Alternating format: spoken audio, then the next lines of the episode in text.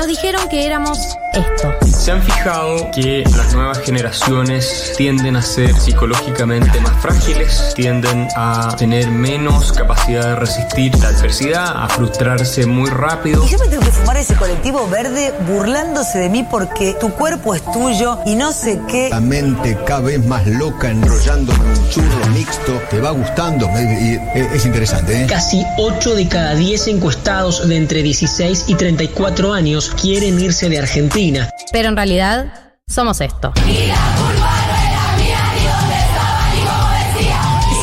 Educación sentimental que hemos recibido y que es constitutiva de nuestras maneras de responder afectivamente al mundo. Porque le doy un beso, me quiere matar a mí, la homofobia no se acepta en mi país. Miren, esto no es Twitter. Hay reglas, hay sanciones. Yo no pienso ser su víctima. No tengo problema en ser su enemiga y en demostrar insistentemente que para mí lo que le vienen a proponer a la sociedad está mal.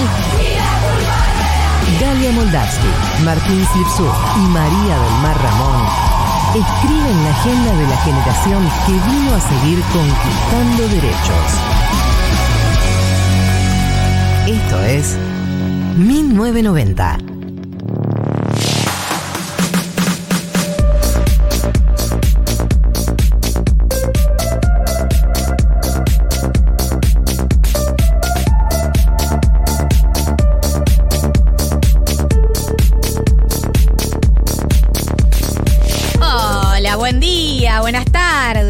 Buen día para la gente que duerme un montón. Buenas tardes para la gente que se levanta temprano como yo, como Marto el día de la fecha. Hola, Eh, ¿cómo están? Yo soy muy malo diciendo buen día, buenas tardes, buenas noches. Siempre lo digo mal. ¿Y cómo se tiene que decir? Y viste ah, que si son las decís 8 de la noche. Buen día y son las 12 del mediodía y quedas como un planero. Planero. Y llego a los lugares a la noche y digo buen día. Y es como la gente No. mira, buenas tardes. Bueno, se entendió Bueno, concepto, sí, no sean tan pesados. Qué Eh, pesados que son, pesados. Esto es 1990. Estamos arrancando el programa del día de la fecha hasta las 4 de la tarde. 4 y Cuatro un chi. poquito, Y- digamos. Y un poquito más. Un cuatro y un poquito a veces. Eh, estamos muy contentos. Si es la primera vez que escuchás el programa, es un programón para que escuches hoy. Voy a decir eh, una mala y una buena. Una mala y una buena. Te escucho. Una mala, no está María del Mar. Oh, le mandamos Hay un que saludo. blanquearlo desde ahora porque la gente se va a preguntar eh, esa, esa voz tan particular, ¿dónde está?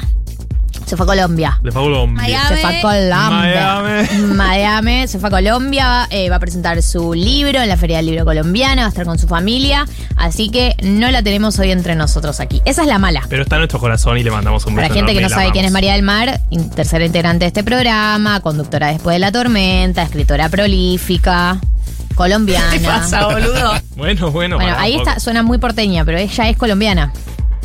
Y cuando, viste, cuando habla con su familia colombiana se pone más colombiana aún. Ay, sí, la otra vez Siempre que la escuché- llaman por teléfono, vos fuiste testigo. Fui, el fui otro día. testigo, eh, siempre me pasa y ya no sé si da decírselo todo el tiempo, porque siempre se lo digo. Yo ya ¿En no se lo serio? digo. Sí, en serio. te Cuando juro, la llama a su decís. familia colombiana se pone full Y vuelve y empieza a hablar todo colombiano. Y es increíble. Sí. Eh, ¡Hermoso! María del Mar no está. Esa es la mala. Vamos por la buena ahora. La buena viene Fabián Casas. Bueno, bueno, bueno. Bueno, bueno, bueno, bueno, ¿Qué está pasando? Bueno, bueno, bueno, bueno, bueno. Viene Fabián Casas no solamente a dialogar, sino que va a hacer su propia educación sentimental. Una educación sentimental hecha por un poeta, o sea, nos va a pasar el trapo a todas las educaciones sentimentales que hemos hecho. Esta es mi percepción, así, sin haberlo escuchado, sin haberlo vivido.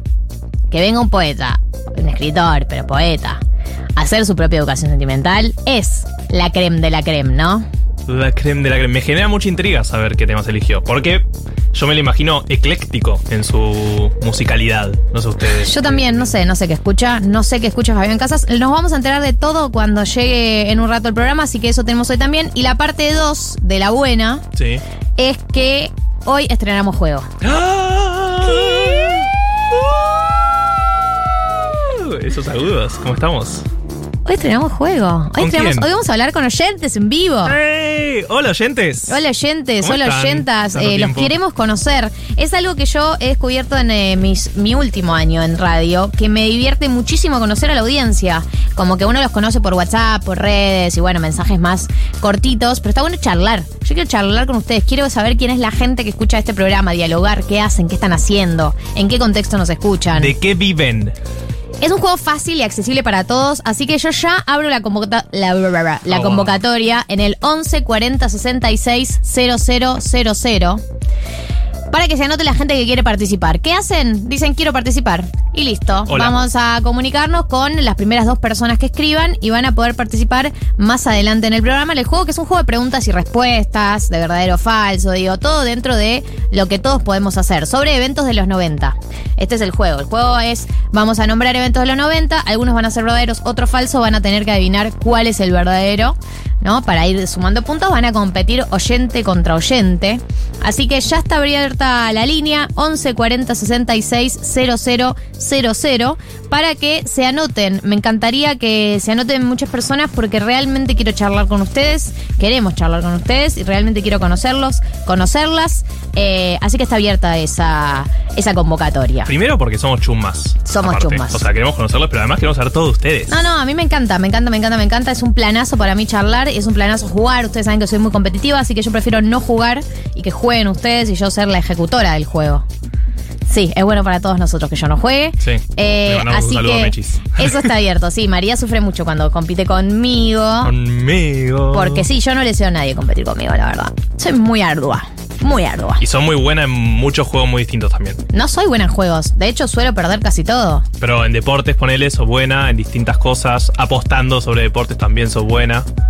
Si quieren, contamos de vuelta la historia, ¿no? Pero me ganó un pro de y nunca más quiso jugar contra mí. Porque me fui en, en el podio y después gané el pro de diputados.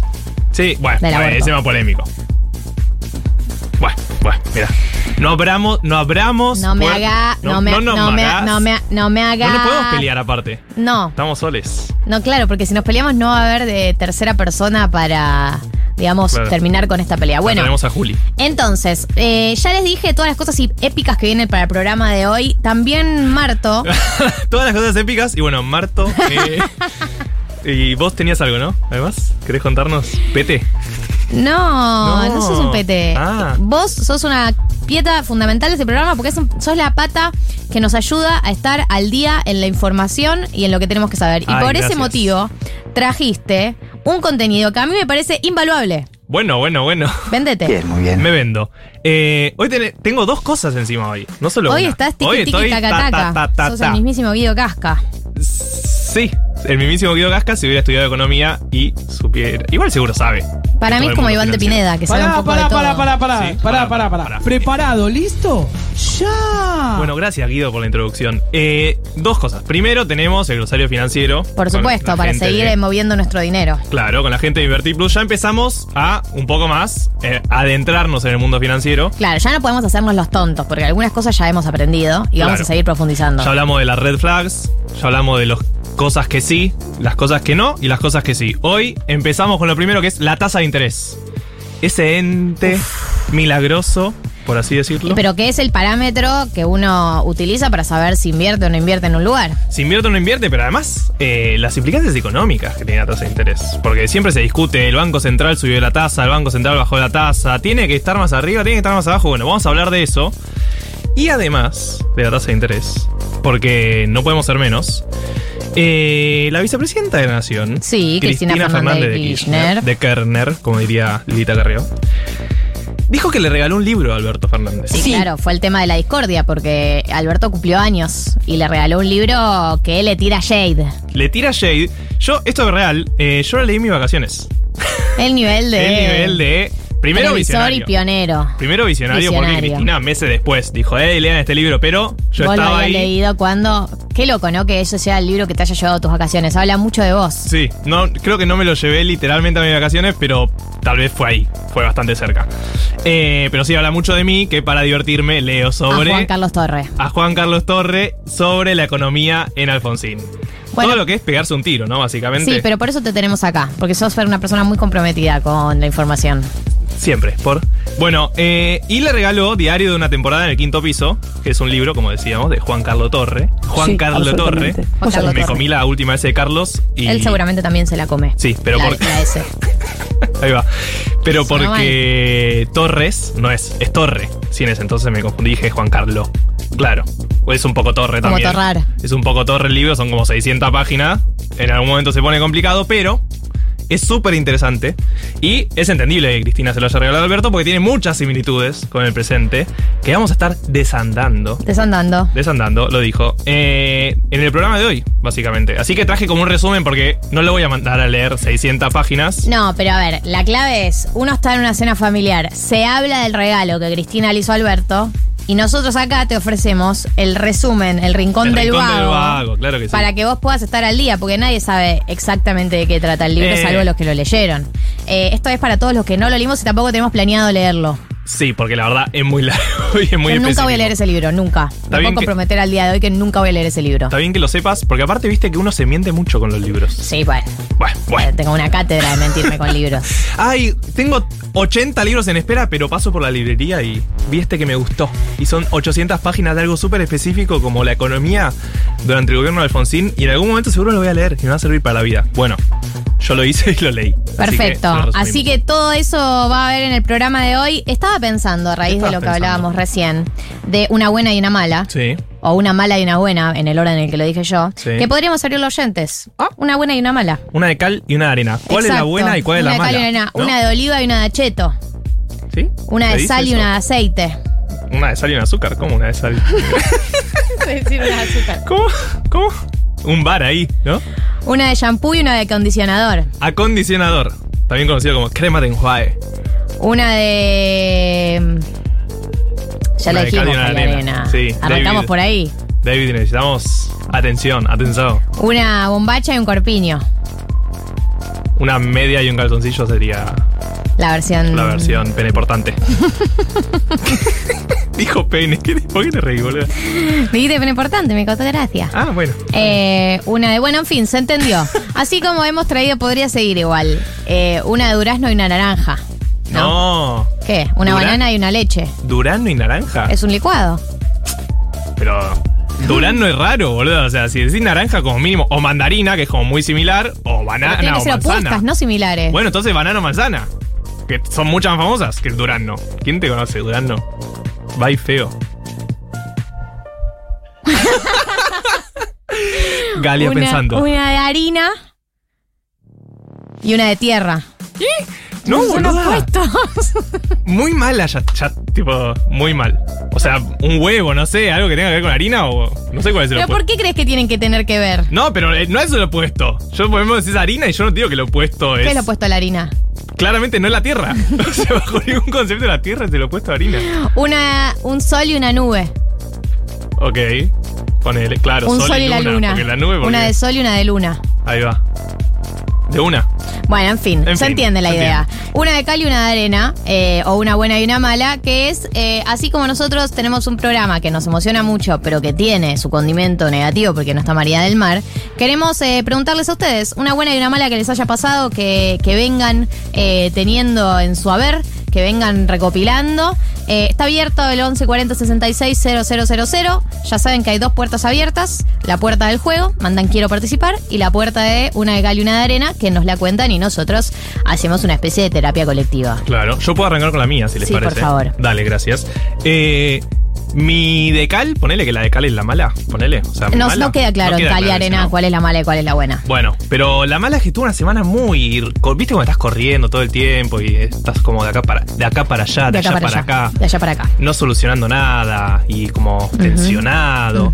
Pero la Pero, buena Sí, es que ayer llegó una muy amiga de mi madre, Sí. que vive en Italia, sí, con su hija que tiene mi edad, sí, que sería una prima lejana, así, que somos Sí. muy amigas, nos llevamos muy bien. sí. Y el rol de salir a pasear por Buenos Aires con turistas es épico. Me parece un gran plan. ¿A vos? Yo, tipo, yo lo hubiese contado como la mala esa, Uy. digamos. No, pero me llevo bien con esta gente. Bueno, pero ay, de hacerse cargo de alguien. no, pero la paso bien. Entonces Bueno, ya estoy planificando. ¿A dónde el, la vas a llevar? Estoy planificando el lunes qué hacer y es como, a ver, ¿qué vamos a hacer? ¿Qué van a hacer? Vamos a comer, tipo en cafecitos, ¿no? Es la que está de moda. ¿Van a me hacer un tour de, de comiditas? Un tour de comidita, siento que es la que Me va encanta ahora. eso, ¿no? un tour de comiditas. Bueno, ahí ¿Y a qué barrios van a ir? Y yo. San siento- Telmo. Claro, hay muchas opciones.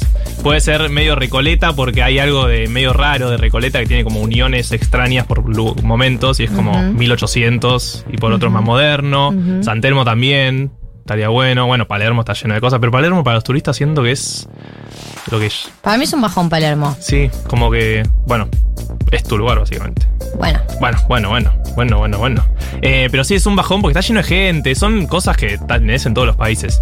Pero sí, no sé bien a dónde, así que acepto recomendaciones para llevar turistas. También pueden mandar las. Ah, recomendaciones a. Marto. Hay un montón de puertas Instagram. abiertas, un montón de cosas por delante. Recordemos, hoy hay juego con oyentes, hoy viene Fabián Casa, se viene un programón. Así que si les parece, le damos rienda suelta a este programa. Eh, con el primer tema del día de la fecha. Se llama Destroy Everything You Touch. Qué buen inglés. Y bueno, One Street Institute. Eh, la banda es Ladytron. Quédense porque hasta las 4 de la tarde sigue este programa. Y le damos, le damos, le damos. Están llegando muchos mensajes de recomendaciones, Marto. Eh, más por encima de la consigna. Por encima de la Mirá. consigna de una mala y una buena. Me Están robé- llegando. Me robé la consigna, perdón. Está bien, róbatela. Hay que adaptarse, eh, ¿viste cómo es? Entregarte a lo que pasa, a Las lo que suceda. vicisitudes. A las vicisitudes. La gente dice que la lleves a un bodegón por San Telmo barra la boca. Es la que va para llevar turistas a comer. Bodegón es buena. Eh, siempre suma. Ahí por la, por la boca, barra barracas, está la callecita en caseros. Está la callecita donde hay varios lugares para comer, que es muy Sí, rico. sí. Es caro, pero si es turista no le va a resultar tan caro. Pulpería Quilapán, nos Bueno, dice bueno. David. Eh, Anotado. acá Marina nos recomienda que la lleves a la sala inmersiva de Piazzola en el CCK. Mira, no sabía ni que existía. No, yo tampoco. Sala inmersiva, inmersiva es como la de Bangkok, que es inmersiva. Puede ser, tal vez es una pileta y tenés que meterte. Sala inmersiva de Piazzola en el CCK. Debe ser como. A ver, vamos a, A ver. Acá otra persona dice: Yo voy a Buenos Aires de turistas y el mercado de San Telmo me parece lo más en ese plan. Mucha comida argenta. Eh, sí, bancamos el mercado de San Telmo. eh, y también es como un turismo distinto al de Palermo, ¿no? Claramente. Así que puede ser, puede ser la opción San Telmo. Sí, es como la de Van Gogh, la que está lleno de pantallas en los alrededores eh, y como que vivís la experiencia medio como te, te invade Piazzola. O sea, te Pero en un buen sentido te invade Piazzola, digamos. No en el mal sentido, tipo, Claro. sos Ucrania y te invade. No, no, no, no en ese sentido. Eh, estamos, estamos, Marto tiene una prima lejana italiana, Sí.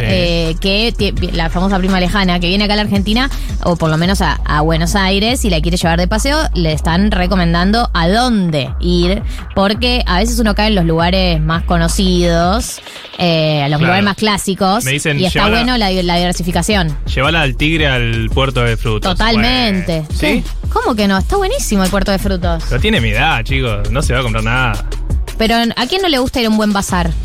bueno, pero si no te Y, vas a comprar y el catamarán además te dijo, ¿por qué no la llevas al tigre a un recreo? Un recreo. Sí, son las islitas. Pero es en la semana. No, es complicado. Un lunes. Claro, vos te tenés vas. que después volver a laburar o algo así.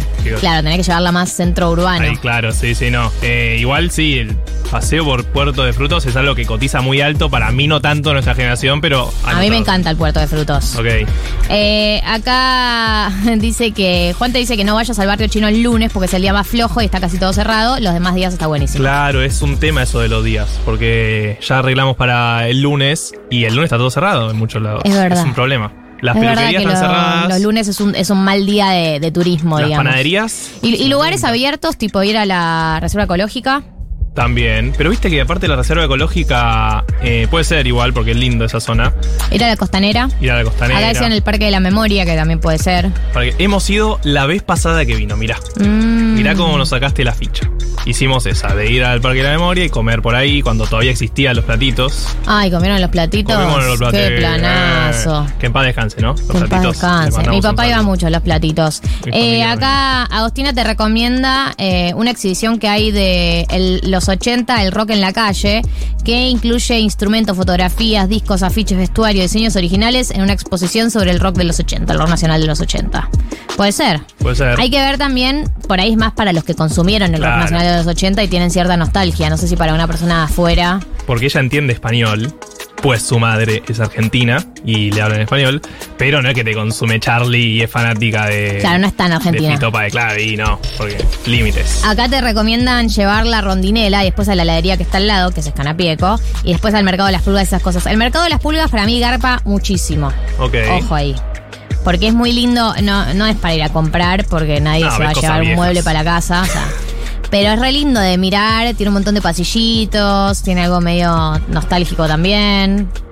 Ojo. No lo ojo ahí. descartes. Bueno. Te estamos anotado. haciendo Sí, sí, sí. el recorrido. Eh, un recorrido planners son ustedes. Acá, no, bueno, eh, claro, acá también hacen hincapié en la muestra del, del museo, la muestra del rock, el museo histórico, nombran ¿no? la reserva ecológica, que ahí también, eh, además de tener el río, también puedes comer algo rico por ahí.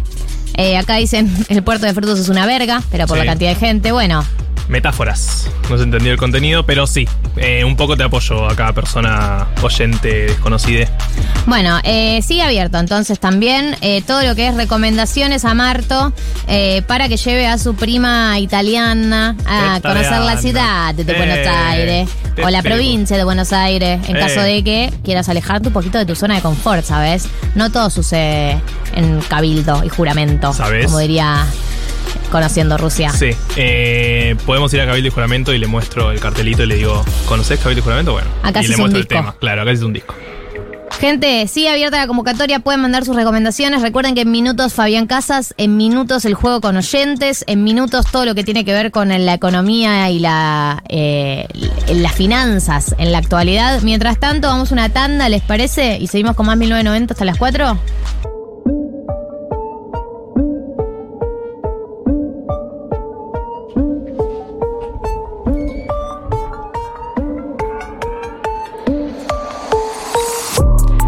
...14.34 en la República Argentina, seguimos en 1990, recuerden por delante tenemos el juego con oyentes al que se pueden anotar en el 11 40 66 000. recuerden que en minutos viene Fabián Casas a hacer su educación sentimental y a dialogar, pero antes de que todo eso suceda, tenemos un evento que es eh, el glosario financiero de la, mar- de la mano de nuestro amigo Martínez Lipsuk, que nos ayuda a aprender a invertir nuestro dinero, que en principio es no perder poder adquisitivo. De ahí en adelante toda la infinidad de opciones que hay, pero en un país como el nuestro, con una inflación como la nuestra, me parece que todos los que estamos preocupados por mantener cierto nivel de ahorro, si es que podés ahorrar, porque bueno, yo tengo meses que tengo un puchito y meses que no, la verdad. Sí.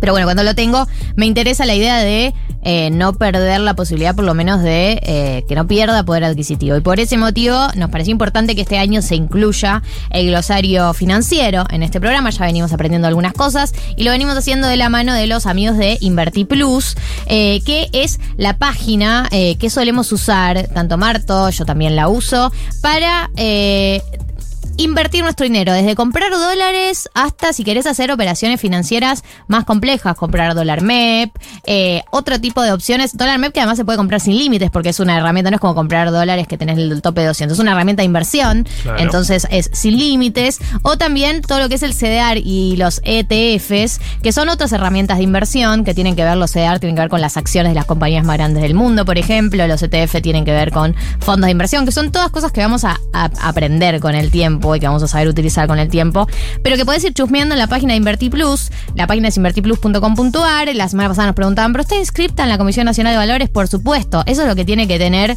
cualquier... eh, Cualquier aplicación, cualquier página que uses para invertir tu dinero, si no está inscrita en la Comisión Nacional de Valores, bueno, duda.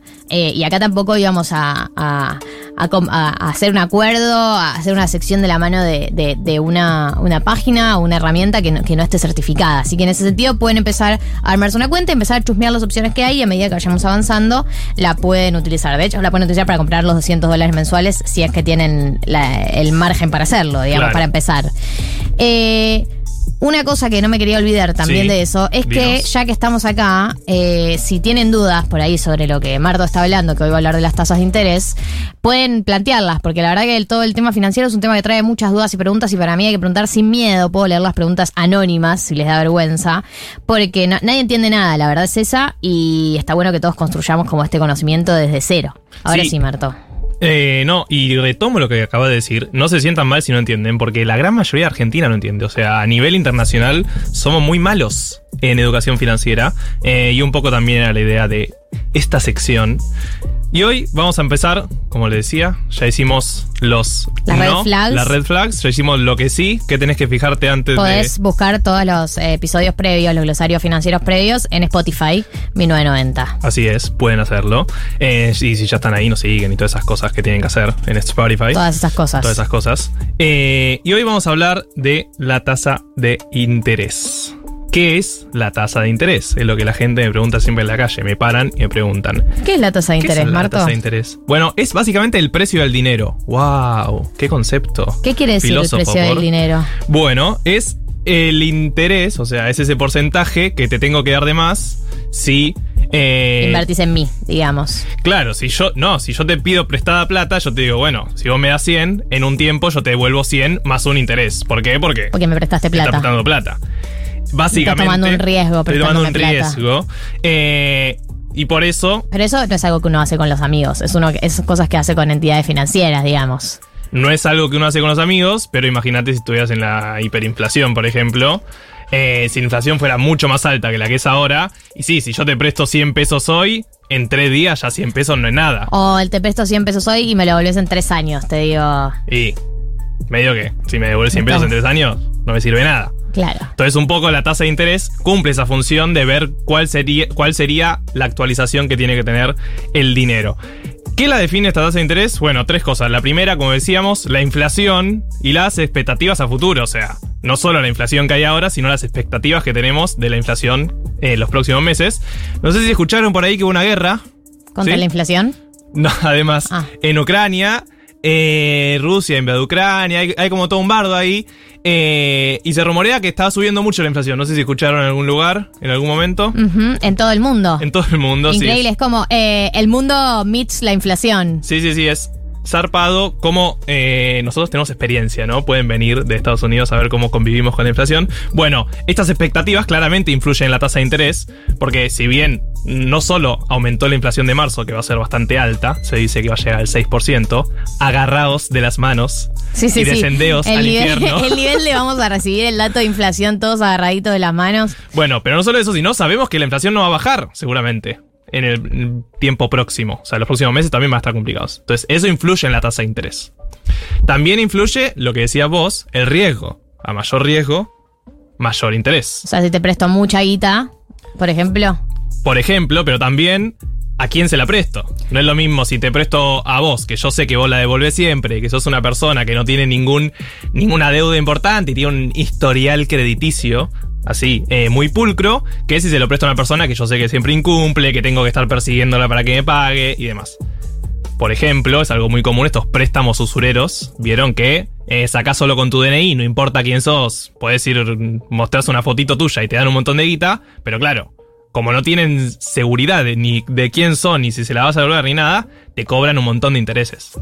Bueno, Pero la gente que los, los toma la, la necesita esa guita y por eso accede a esos términos y condiciones. Claro, obvio, la gente que accede a esos, a esos préstamos, generalmente la gente de menos recursos que tiene menos acceso a la información financiera y al sistema financiero, que entonces se ve obligada a, a esos préstamos usureros. Eh, bueno, justamente por eso también eh, son tan problemáticos, porque no solo son cobran tasas altísimas, sino que le cobran tasas altísimas a la gente que más lo necesita. Esa es la segunda, entonces la tasa de interés definida por la inflación, definida por el riesgo y también por la liquidez. ¿Por qué? ¿Qué es la liquidez? Si yo compro un bono de Estados Unidos, yo sé que yo la puedo revender muy fácil, porque a todos le importa invertir en Estados Unidos. Pero si compro un bono de Uganda, tal vez no todos quieran invertir en Uganda y me es muy difícil después revenderlo. Entonces, eso es lo que se llama liquidez, que yo un activo pueda fácilmente convertirlo en plata. Claro, y eso también influye en la tasa de interés. Claro, porque si mi activo nadie te lo quiere comprar, también relacionado justamente con el riesgo. Claro, bueno, si nadie lo quiere comprar y te voy a cobrar, te voy a dar, cobrar más tasa de interés porque después no me lo puedo sacar de encima. Claro, después queda conmigo para siempre. No sé si le suena es lo un bono de- billete roto. Sí, o un bono de Argentina, básicamente. Ay, qué feo esa comparación, Marto. Qué violento con el país. Bueno, pero justamente la tasa de interés que están pagando los bonos Nunca argentinos. triste la verdad, lo que no tiene remedio, dice mi papá. Bueno, muy bien, le mandamos un saludo a Robert. Eh, justamente, los bonos argentinos. Gali abriendo una soda. Eh, no, está muy bien. Muy rica la soda, por cierto. Eh, los bonos argentinos tienen una tasa de interés muy alta, en parte porque muchos desconfiaban que la Argentina pudiera pagar. Pero aparte, como había tantos bonos argentinos por todo el mundo, había ya pocos inversores que quisieran comprarlos. Entonces tenía poca liquidez. Bien. Eso es lo que define riesgo, la tasa de interés. riesgo, inflación Y liquidez. y liquidez. Hasta ahí estamos. Hasta ahí estamos. Hasta ahí estamos. Ahora, ¿por qué nos interesa la tasa de interés? no? Claro, porque todo esto. Todo esto, ¿y a quién bien, le importa? Bien, gracias. Bueno, No soy Guzmán. no sé qué. ya, güey, explícame. Ya, güey. Eh, las bajas tasas de interés se supone que incentivan el consumo y la inversión. ¿Por qué? Claro, decís, che, este préstamo me sirve porque no tengo que pagar después el triple de lo que me prestaron. Claro, si me prestás a 0.5% y sí, dame, dame, dame, dame y lo invierto, y lo invierto y lo invierto. O consumo, consumo, consumo. Pero si consumís, consumís, consumís, después cómo pagás lo que te prestaron y, y el interés. Bueno, pero el interés es poco, entonces si Lo vas quiero a comprarme una poder heladera, devolver. tal vez saco un préstamo para comprarme una heladera y después lo puedo volver fácil porque... En cuotas. Claro, el interés es poco. Eh, y la inversión lo mismo. Si yo sé que me dan préstamos a una tasa muy baja, bueno, saco préstamos y lo invierto en los millones eh, de locales que tengo por el mundo, por ejemplo, y es mucho más fácil. Claro. O en Bitcoin. O en Bitcoin. Eh, pero la otra cara de la tasa de interés es que cuando sube, fomenta el ahorro. ¿Sí? Profundice sobre esa idea. Profundiza. Si yo digo que te voy a pagar mucho interés, yo soy el banco y a vos te digo, Gali, si vos dejás la plata en el banco, te voy a pagar mucho interés. Bueno, vos empezás a dudar si querés consumir ahora o dejarla en el banco y que te pague mucho interés. ah, ¿Se ok, ok, ok, no la gasto. Entonces no la gastás. Y si no la gastás, incentivan tu ahorro. Sí. O sea que a futuro vas a tener más plata, pero en la actualidad no la vas a gastar y no la vas a invertir. Claro. ¿Para qué sirve eso? ¿Para qué? Por ejemplo, cuando hay mucha inflación. Ahora subieron la tasa de interés. Bueno, bueno, bueno, bueno, bueno. En la actualidad, por. economista.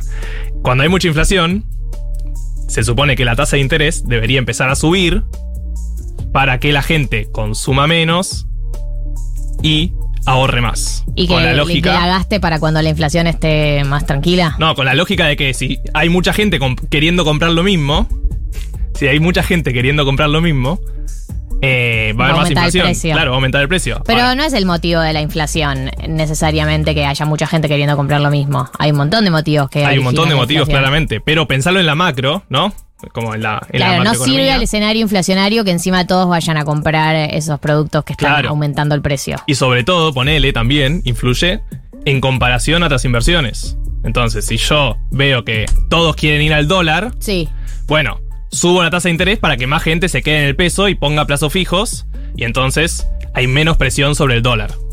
¿Se entendió hasta ahí? Se entendió perfecto. todos. Es una tarea de todos, Como Martín. dice Así es. Martín. Eh, pero no es una cuestión que solo está en la Argentina, esto que vos decías de que subió la tasa de interés. Eh, porque ahora la tasa de interés de los plazos fijos, por ejemplo, está en el 43% o algo así. La inflación anual, saben, es más alta, casi Ajá. el 50%. Entonces, no me conviene mucho dejar plazos fijos si sé que está por debajo de la inflación. Pero esta misma discusión está en todo el mundo.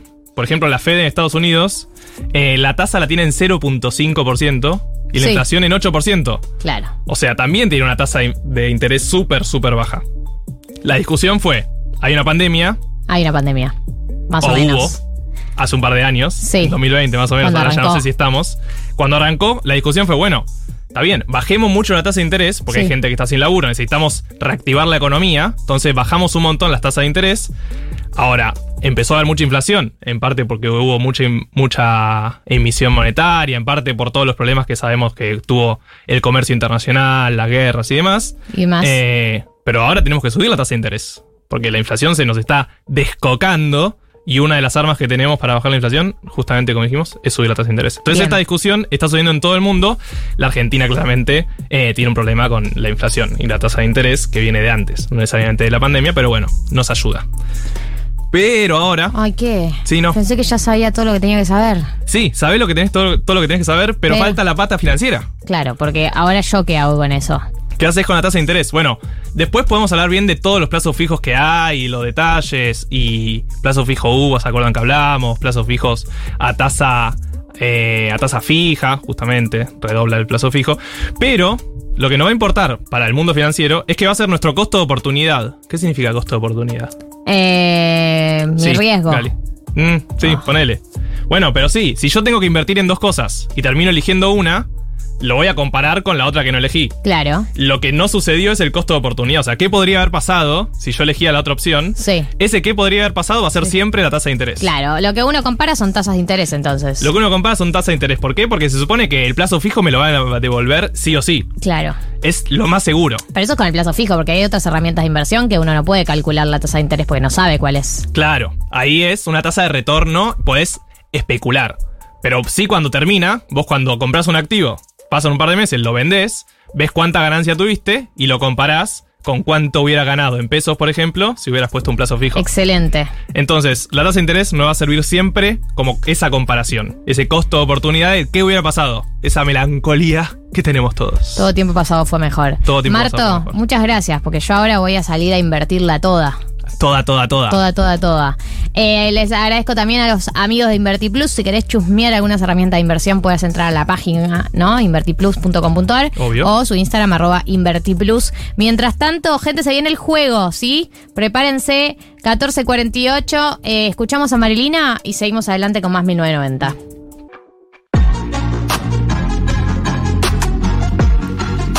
$14.53, eh, dije que venía el juego, pero no, viene Fabián Casas porque ya llegó. Y llegó y le dijimos pasá, pasá Obvio. directo, entrá, está con nosotros oficialmente en este 1990. Fabián Casas, bienvenido y gracias públicamente por estar acá. No, gracias a ustedes por invitarme.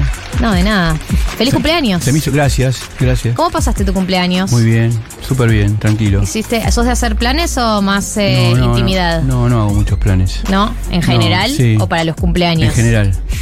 en general, en general. Eliminé la idea de hacer planes. ¿Por qué ¿En la idea de hacer planes? ¿Post pandemia o pre pandemia ya era así? Eh, no, medio que prepandemia ya era un poco así. La pandemia como me enseñó a pensar, viste, más de acá a tres días. Claro, planificás. eh, Sí, planifico como muy al, muy, muy sobre la marcha y muy tranquilo. Así, no, no. Viste que a veces haces muchos planes y no, no sirven de nada después. ¿o? Te preocupas por cosas que después no te van a pasar nunca. O haces planes de los que después te arrepentís. Sí, no, ¿no? querés ir, estás yendo a un lugar al que no querés ir. No, porque eso por ahí, si, si vas a un lugar que no querés ir, no voy. Entonces, La verdad que eso también está bueno, que te lo da también la edad. Van a ver que ustedes sean cuando tengan mi edad. ¿Vos decís que sí, que voy hacia eso? Cuando seas más grande, sí, supongo que te tenés que, te, te pasa algo que, que, que si podés evitarlo, no vas. Claro. a los lugares de, decís no voy o, o también te vas de los lugares. Viste que es más protocolar, antes cuando sos más joven por ahí pensás que tenés más tiempo para un montón de cosas y, y es más proto- y te, te quedas en lugares que la pasas mal. La verdad ¿no? que sí. Sí. ¿No? La verdad que sí. No, sí, posta que, que últimamente lo, lo pensé mucho. Eh, a veces pienso que, que eso, que, que ya llega una vez, yo tengo 26, que ya había terminado eso, pero de repente te das cuenta que seguís en lugares en donde las pasas mal. Que Sí, Todavía no te fuiste de todos los lugares qué donde la pasabas mal. veces te pasa eso que, no sé, supongo que te puede pasar a todas las edades igual, pero hay un momento en que tenés como menos, más, sos como más tranquilo, más libre y de, de poder expresar lo que es, lo que sentís o lo que querés hacer y te juntás con la gente nada más que tenés ganas de estar y estás en presente. Viste, por ahí si no, yo no sé, si no tenía ganas de venir hoy, no le decía que no venía y ya está, no pasa nada. Sí, lo entendíamos, lo hubiésemos Claro, entendido. Claro, pero me pareció que estaba bueno, que me escribieron y todo, y dije, bueno, estaba, estaba cerca de mi casa, podía venir a este horario. Eh, sí, te leemos. Acá somos medio fans tuyos. No sé cómo te llevas con el cholulismo.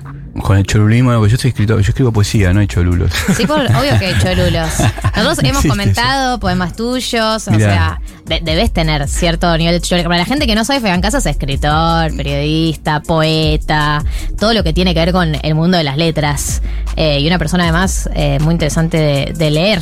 Eh, ¿No tenés cierto cholulaje, nada? Nadie, nadie, no me conoce nadie. La verdad que no, no, no, no, no me conoce nadie nunca. Nadie, nada, nunca. Como ¿No el te libro, frenan? Como el libro de Sader, nunca me paro en la calle, nada, nada.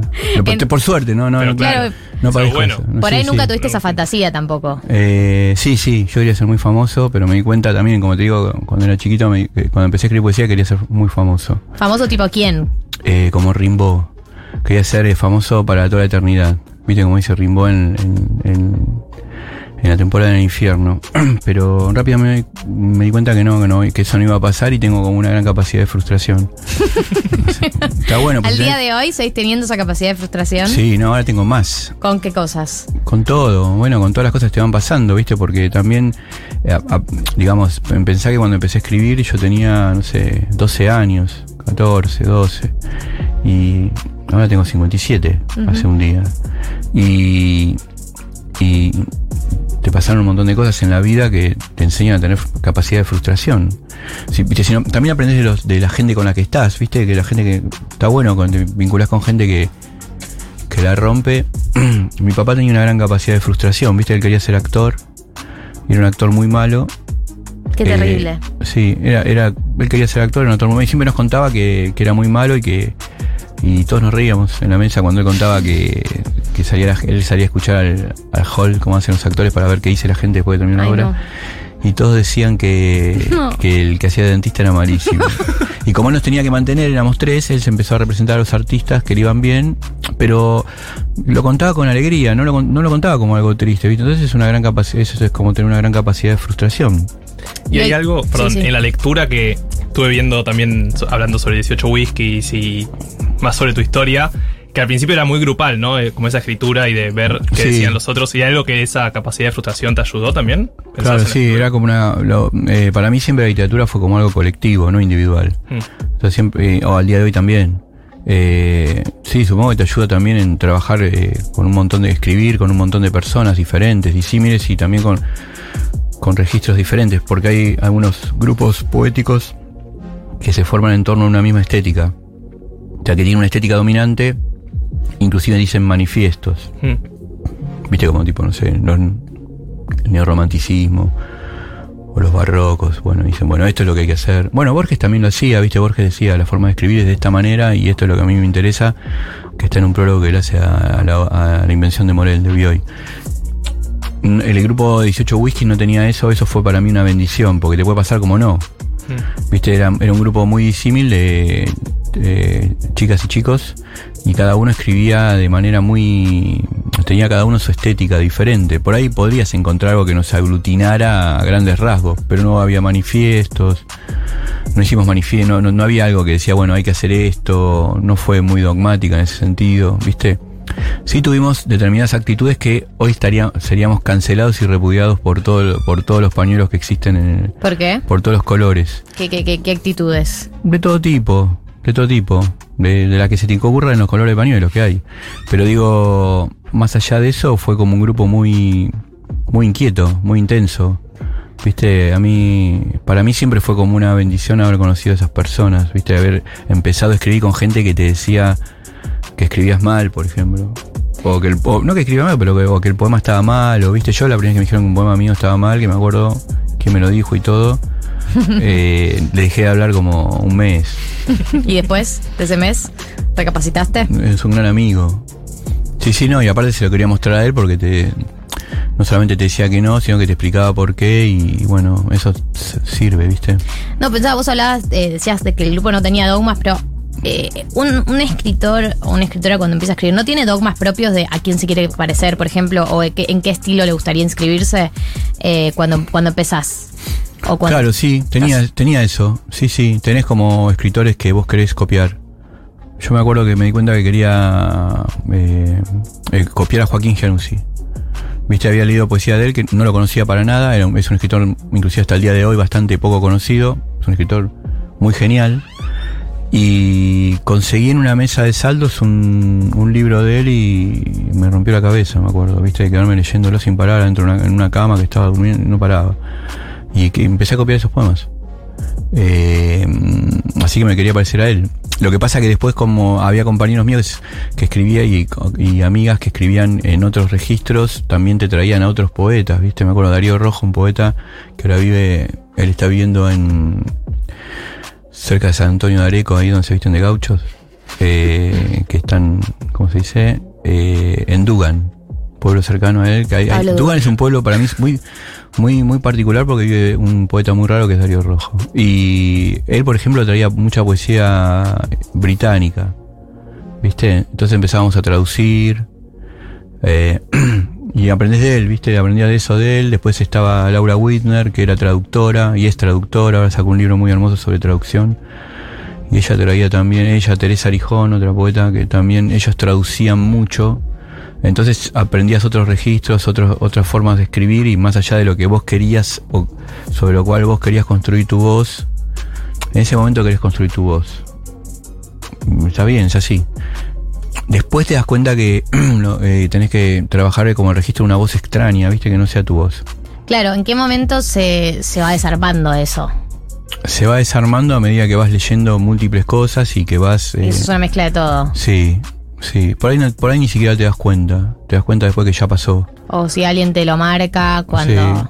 Lo- Lo que pasa es que en ese momento por ahí yo estaba trabajando un poema y cualquiera de nosotros, y por ahí trabajás un poema dos semanas, tres, viste, muchas versiones del mismo poema. Entonces venían tus amigos a tu casa y se los mostrabas y ellos lo corregían con vos. ¿Y cuándo sabes cuando el poema está terminado? No, no está terminado nunca. Lo puedes publicar, pero no, terminado no está nunca. ¿Has agarrado poemas que ya estaban publicados y los seguías laburando? Sí, y a veces te pasa también que, por ejemplo, recuerdo, recuerdo poemas de escritores, poemas que me gustan mucho, y cuando los recuerdo y después los voy a leer, me di cuenta que en la, en la, en la memoria los modifiqué. Por ejemplo, hay un poema de Herman que dice, tu pelo habrá crecido, pienso en mi soledad y lo acaricio. Y yo pensaba, tu perro habrá crecido, pienso en mi soledad y lo acaricio. ¿Viste que puedes acariciar un perro?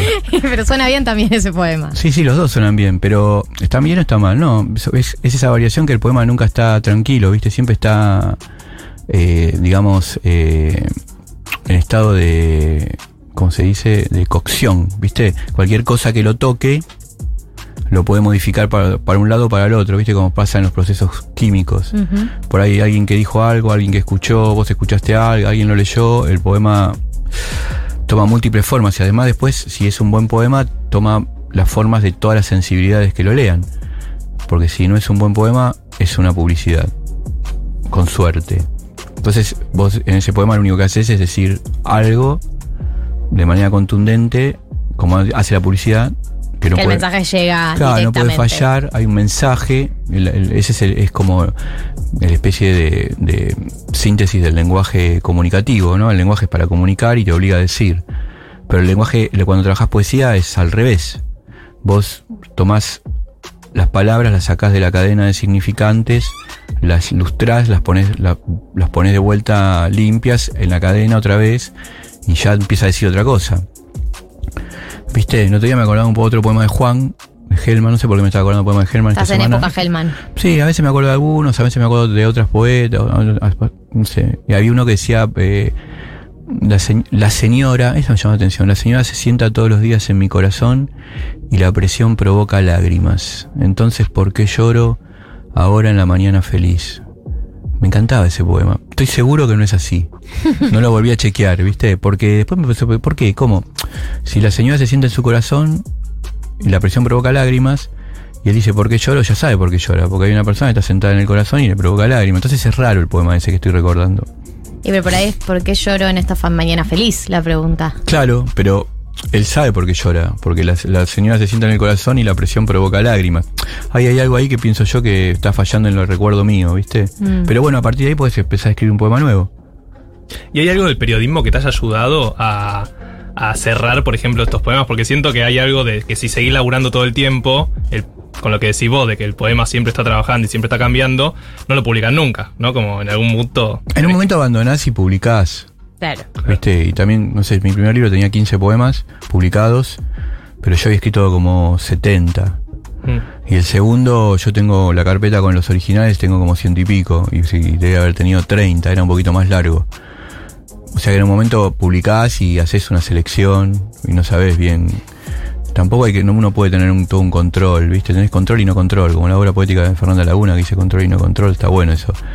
Eh, lo que quiero decir es que el periodismo me sirvió. El periodismo está siempre en estado de respuesta en general.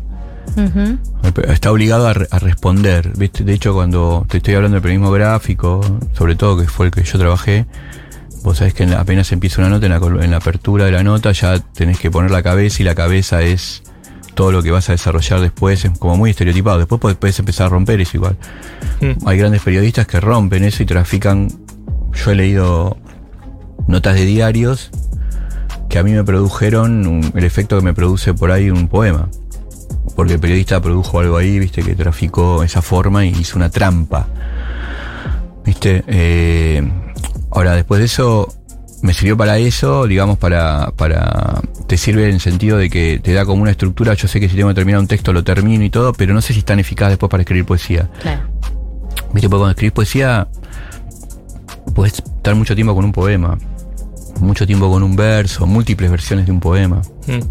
Estamos hablando con Fabián Casas, escritor. Trajo su ocasión sentimental, que lo vamos a hacer en breves. Pensaba recién cuando vos desarmabas el, el poema. eh, ¿Tiene sentido desarmar poemas o es como una experiencia más eh, sensorial? Digamos, como que entiendo de dónde lo haces, pero también siento que si uno se pusiera a desarmar cada poema, hay algo en esa literalidad que deshace como el, sentido de- del impacto que tiene leerlo como un todo. Sí, ¿cómo sería? ¿Cómo- qué- qué la- ¿Cuál sería la pregunta? Sí, Porque sí. para mí estás enunciando, me parece es que está verdad bueno. estoy lo, que enunci- enunciando. lo que enunciaste está no, bueno. porque estoy hablando con alguien que sabe y, y vos que sos poeta y sos Sí. referente, me llamó la atención que desarmaras el poema. Si vos crees que vale la pena desarmarlos y Sí, que ameritan desarmarlos. Sí, yo, viste, para mí cuando trabajas un poema es como trabajar en un taller mecánico. Viste, te metes abajo del poema, tenés que tener como una, una gran actitud de desapego. Porque me parece que la actitud de apego es muy improductiva para escribir, inclusive cuando, viste, mostrás tus cosas, si vos estás apegado a lo que escribís, y te cuesta mucho soltar, viste, y también está bueno para la, para la vida en general. Pero después... Está muy eh, de moda el soltar. Sí, pero me parece que es, básicamente es así, tiene que ver con eso. Pues está de moda desde la época del libro tibetano de los muertos. O sea que imagínate cuando hace que está de moda. Digo, pero lo que te quiero decir que precisamente, viste, el ritual del libro tibetano de los muertos del, popu- del, del- es sol- viste despedirse de los muertos, soltarlo para porque si no te es, viste, un- los Walking Dead y, Entre nosotros. y te agobia. Y, pero me parece que también a veces pasa que la actitud de desapego es que vos ponele, te pasó algo y vos querés escribir un poema porque se murió tu perro. Entonces, y de golpe el poema bueno que estás, el poema que estás escribiendo, lo empezás a escribir y te das cuenta que el, que no, que el poema sobre el que se murió tu perro no funciona, pero que hay algo en el poema que funciona. Entonces ahí la decisión es qué haces, ¿seguís a lo que vos querés escribir o seguís al poema? Yo pienso que hay que seguir al poema. Entonces ahí tenés que tener una actitud de desapego. Decir, bueno, voy a renunciar a la idea de escribir sobre el poema de mi perro, pero voy a agarrar otra parte del poema que me parece que funciona y voy a investigarlo y me voy a meter en el, en el digamos, en lo, en lo misterioso que tiene esa situación. Porque, viste, ahí donde está, es difícil también trabajar lo que vos no terminás de codificar completamente, viste, porque buscás, nosotros queremos, viste, siempre queremos que las cosas se entiendan y que se tranquilicen. Pero el poema es un estado de, el ser, el ser, es un estado de inestabilidad, ¿viste? Es, no, no, no está definido, no está terminado el ser nunca, ¿viste? Está siempre, tiene un excedente de potencia, ¿no? Para mí. Entonces siempre muta en múltiples cosas, ¿viste? Vos hoy no sos, vos sos a lo largo del día un montón de personas. ¿Viste? Aunque haya algo que te ordene la cadena cromosomática, sos múltiples personas. Sí, y- claro. y Y dep- depende con quién estás y también. depende que, claro, y depende que es bien como físico, ¿no? Depende que te pongan, vas a reaccionar de una manera o de otra y hay personas que te potencian para la felicidad y las pasiones alegres y hay personas que te potencian para las pasiones tristes, Es verdad. ¿viste? Pensá también, eh, vos hablabas del desapego recién y dabas el ejemplo de, por ejemplo, se te muere un perro y quieres un- escribir un poema. Si estás atravesado por las emociones, por una emoción, ¿sirve para escribir o es una traba para el desapego? Bueno, lo primero que te voy a decir es que todo lo que yo te diga está atado con alambre, como la canción de Copani. ¿no? ¿Pero en, cómo? La, en la literatura. Yo vine a buscar respuestas, no hay- no. verdades. En la literatura es todo de una gran inestabilidad, viste, por suerte. O sea, yo te puedo decir, mira, no repitas una palabra, no conviene que repitas una palabra. Te puedo decir cosas que pienso. Te puedo decir, mira, en, en poesía usar comparativos debilita mucho el- los poemas. ¿Viste los comparativos? Tal, tal cosa como. Es como el tal, sol tal. a la mañana. Sí, en inglés lo tenés mucho. Like, eh, se usan mucho. Los beatniks, que para mí eran tan sobrevalu- sobreval- sobrevaluados, parecen medio boludos, eh, se utilizan mucho los comparativos en los poemas, saturados. Eh, yo te diría eso. O te diría ponerle, no repitas mucho una misma palabra en un poema, pero después viene Nicanor Parra y te escribe El hombre imaginario. No sé si lo leyeron, léanlo hoy los que están escuchando. ¿Viste? El hombre imaginario, una casa imaginaria, unas noches de luna imaginaria, piensa en el amor imaginario.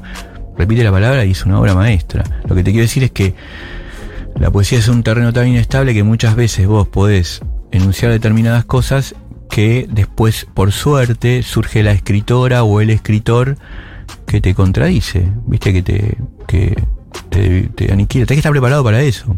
Estás trabajando en un, en un terreno inestable, viste. Eh, yo también te puedo decir, a mí me parece mejor, en un poema me parece siempre mejor mostrar que decir. ¿Viste? El correlato objetivo, utilizar correlatos objetivos, ¿viste? Que un objeto, yo creo que la emoción, por ejemplo, que un objeto, perdón, tra- traiga, la- traiga a la emoción y no, no decir la emoción directamente. Claro, está triste. Pero puede surgir un poema que diga siempre la emoción y que sea genial, porque Claro. siempre aparecen esas combinaciones. Ahora, ¿viste la, ¿viste la película de los cowboys gays? La que Secretos ganó en la ahora. montaña. Ah, el secreto de la montaña, me Sí. decías el poder del perro. El poder del perro es una obra maestra también. Pero, sí, pero sí, creo, Secreto que, en la creo que no ganó nada de esa. Eh, Eh, eh, ganó la directora. ¿Sí? Ah, mira. El, en Secreto de la Montaña hay una escena final donde el flaco agarra, eh, el, eh, va, a la, va a la casa de su amor, el amor que tuvo, ¿no? Muy Sí. potente, es el único amor de él, de toda su vida, es evidente que por más que haya tenido relaciones con otras, otros hombres, mujeres, todo, el, el- y lo que agarra no, no, no dice nada.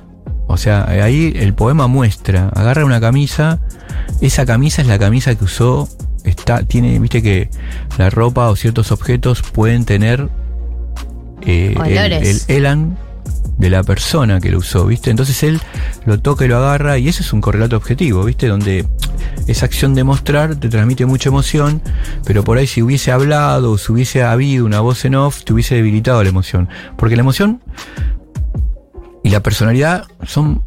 o sea, un poema puede surgir de tu personalidad y tu emoción. En general está bueno que después sea impersonal y que no venga, que no, no esté, porque bajo la emoción muchas veces vos crees que escribiste algo genial, porque vos también estás emocionado, y al otro día te das cuenta que es muy malo. Como cuando haces cosas borracho y después te despertás y decís, yo hice todo esto. Por ahí haces cosas buenas borracha, no sé. No, no, pero puede quedar algo de eso. ¿Cómo? ¿No puede quedar algo de lo que uno escribe borracho, rescatar algo? Sí, claro. Yo pienso que muchas veces la emoción, la emoción es lo que hace que siempre, en general, la emoción puede ser una idea, puede ser cualquier cosa, pero es lo que lo que dispara el poema. Pero después lo tenés que trabajar como si trabajaras una máquina. O sea, la emoción constante no es una muy buena consejera. O sea, tenés que como desapegarte de eso, ¿no? ¿Y cómo te llevas con el análisis posterior, no de tus amigues o de la gente cercana que hablamos antes, sino de, no sé, eh, analistas, críticos, público incluso? Porque supongo que hay, si bien te puede pasar con poemas que escribís borracho, también te puede pasar con poemas que publicaste y dos meses después los lees y decís, esto que vos decís, acá repetí, acá puse Sí. una comparación o cosas así. Sí. Eh, y, y termina siendo guiado por el resultado, ¿no? ¿Cómo te llevas con, esa, con ese análisis posterior? Una vez que publiqué, Claro. no, no, no tengo ningún análisis de eso. No. Soltás. Sí, no, no, no sirve mucho el análisis posterior, salvo que en cosas muy puntuales que, que vos puedas decir esto lo, lo- Pero me parece que es productivo decir, bueno, che, tal cosa yo la trabajaría de vuelta en otra, en otra. lo haría de otra manera, lo pensaría de otra manera, te pasa eso. ¿Viste? Pero no sé si me preocupa como repercusión, ¿viste? Claro. Pero sí como, como que siempre estás en un continuo de trabajo, ¿viste? Bueno, eh, agarras un poema o una novela o una obra de teatro, lo que hayas escrito o un ensayo, y a veces te pasa que pensás, esto lo podría haber desarrollado de otra manera, esto si hubiese sido, no sé, si hubiese sido menos, si me hubiese animado más y me hubiese animado, por ejemplo, a que el- una parte del relato del ensayo, por ejemplo, un ensayo, fuera paradójico y me hubiese jugado a eso, aunque eso genere más ruido, para mí hubiese sido más potente. Eso me pasa a veces, ¿viste? Y bueno, después escribís otro ensayo y esa idea mental que te quedó la utilizás en otra cosa. Estamos con Fabián Casas, estamos hablando de poesía y un poco de todo, pero también lo hemos traído a hacer eh, la sección emblema de este programa. Creo que Juli, la productora, ya te contó algo, se Sí. llama Educación Sentimental. Tiene que ver con las canciones que nos formaron en todo lo que tiene que ver con amor, desamor, estadios del amor. Nosotros, este programa, nuestra referenta es Shakira.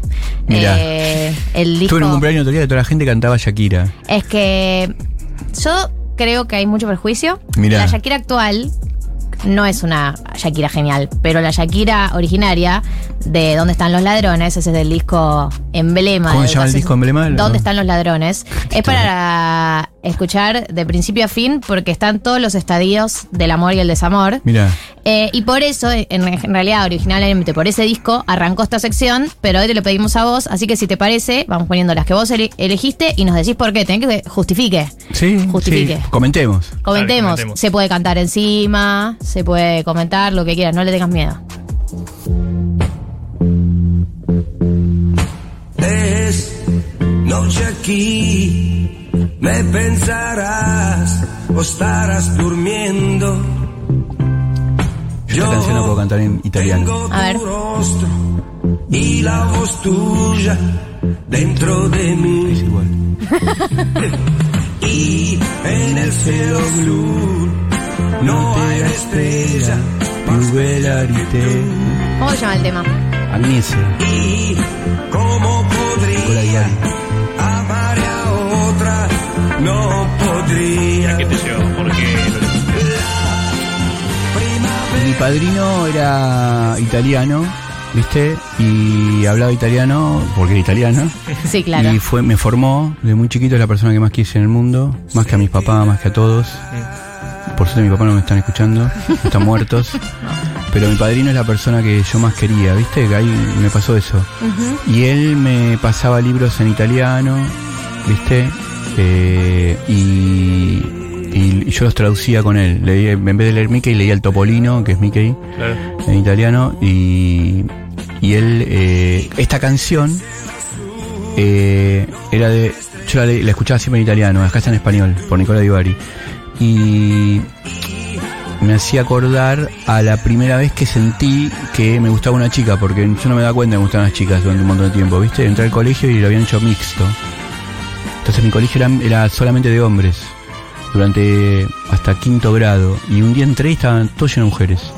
Y no me quería quedar, me, me impactó, ¿viste? Me sentí que me observaban. ¿Viste? Que no era lo mismo que te, cómo te observa un grupo de hombres durante todo el tiempo que como te observan las mujeres. Y entre todas esas mujeres había una chica que me gustó. Y me acuerdo que mi padrino justo me había hecho escuchar este tema y yo pensaba en esa chica y pensaba en esta canción. Hermoso. Sí. Hermoso recuerdo. Y es una canción que, no sé, me la imagino en una película. Y es plena de amor, ¿no? Porque De en- infancia eh, y romántica. En la letra, no, el coro, escuché el coro, de, de- que hay un coro de, de fondo de mujeres que no se puede creer. eh, que cantan, ¿no? Que hacen como el gran baile en el cielo de Pink Floyd, ¿no? La, el último tema de lado oscuro de la luna. Sí. Escuchá, ahora vas a escuchar que las. Esas son mujeres. Y lo hacen como. Cantan, ¿no? Gritan. Hay un coro. Yo conocí a Nicola Di Bari, ¿viste? ¿Sí? Sí. ¿Porque vino acá o fuiste Mi para papá allá? lo trajo, porque mi papá después le fue Ah, era bien. que representante. Después le fue bien, claro. Claro, Era no contás, bueno. no contás esa parte de tu papá. Sí, cuento, cuento. Le, le- le fue re bien y, y me acuerdo que hablábamos con yo le, le conté a Nicolás Bari que me gustaba mucho esta canción. Me dijo a mí más o menos. me gusta más una que en especial que se llama El corazón es un gitano. Buen, buen nombre. Gran nombre, sí, ganó en el Festival San Remo, así que para él le debería representar algo más. Este es el primer tema de educación sentimental de Fabián. Vamos al segundo. Soños, ¿se llama?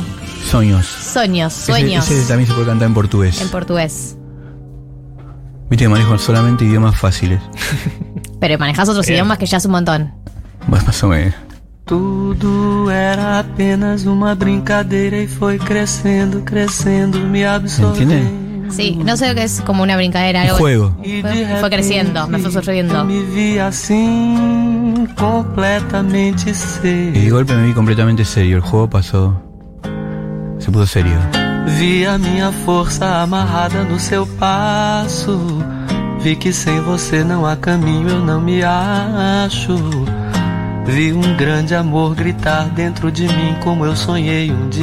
Bueno, se entiende así, ¿no? Sí, Caetano las rompe aparte. sí, obvio. Quando o meu mundo era mais mundo e todo mundo admitia uma mudança muito estranha, mais pureza, mais carinho, mais calma, mais alegria no meu jeito de me dar.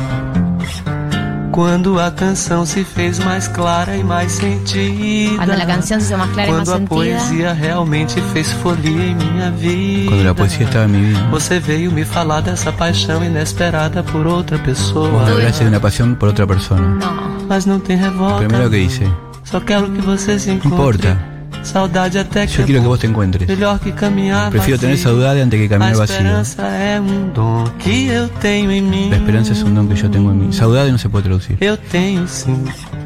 Não tem desespero não. No, estoy, tengo ensinou desesperación. milhões de coisas.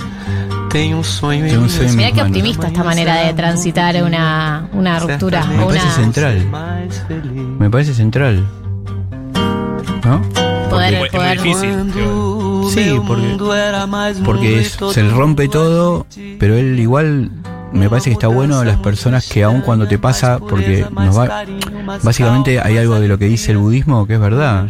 Venís al mundo a sufrir, porque sos finito, porque la gente que vos querés se va a ir, porque te van a, pueden pasar 500 millones de cosas horribles, como vemos todos los días, desde menores hasta hasta gra- gravísimas y si no tenés la capacidad de, de desapegarte de esas cosas y de, y de tener amor por tu destino, que es lo que tiene este, ¿no? El, la- el que que canta tiene amor por su destino, ¿no? Y que aparte saca en vez del rencor, en vez de atacar a la persona que le, le cuenta la pasión por inesperada por otra persona, eh, en vez de tener ese rencor, lo que le dice es, yo quiero que vos te encuentres, quiero que te sientas bien, vos me diste un montón de cosas y tomo lo que me, lo que me diste.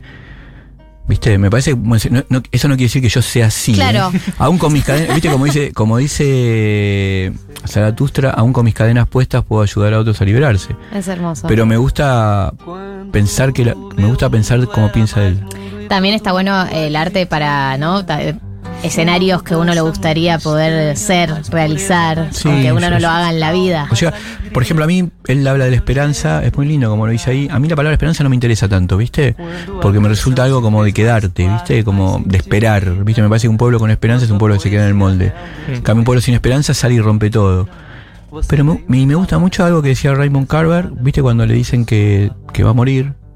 ¿Viste? Él dice, bueno, pasé 10 años hermosos con una mujer que amaba, que es la mujer, la mujer que tuvo los últimos 10 años, estuvo con él, había abandonado el alcoholismo, decía que estuvo pleno, porque había pasado un, un tiempo malísimo con el alcohol. Y él decía, sin, sin esperanza y sin desesperación, era su lema. Y me parece muy bueno, ¿viste?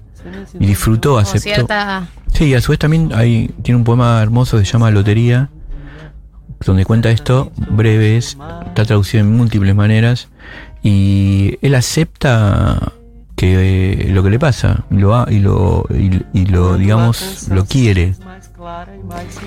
Estamos escuchando el segundo tema de la educación sentimental de Fabián Casas, que es un tema de Caetano Veloso, Soños. Y Es de a- Penina. Ay, y es La- verdad. pero, pero en realidad podríamos decir que es de Caetano porque parece que Caetano se apropia de los Claro, temas. porque está muy Sí. presente su voz. Sí. Eh, de acá eh, nos vamos a, a, por lo menos a- al español, a la Argentina. Eh, Andrés Calamaro, ¿me Andrés. parece? No se puede vivir del amor. No se Ya una puede canción que se llama No se puede ir del amor. Le dijo un soldado romano a Dios. No se puede vivir del amor. No se puede comer al amor. Las deudas no se pueden pagar. No, acá repite, hace la repetición de la palabra. No se puede comprar con Esa es la contestación a Fito Páez. Nunca es tarde para pedir perdón. No se puede, no se puede